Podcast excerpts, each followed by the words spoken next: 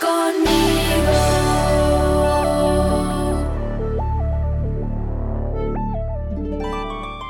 El rey Saúl tiene celos.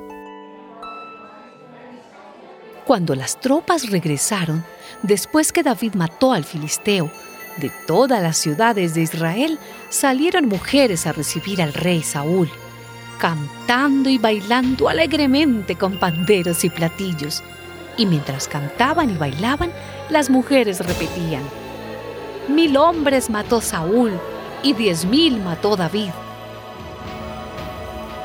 Esto le molestó mucho a Saúl y muy enojado dijo, a David le atribuyen la muerte de diez mil hombres y a mí únicamente la de mil. Ya solo falta que lo hagan rey. A partir de entonces, Saúl miraba a David con recelo. Al día siguiente, el espíritu maligno mandado por Dios se apoderó de Saúl y éste se puso como loco dentro de su palacio. David estaba tocando el arpa como de costumbre y Saúl tenía su lanza en la mano. De pronto, Saúl levantó la lanza con la intención de clavar a David en la pared. Pero David esquivó a Saúl dos veces.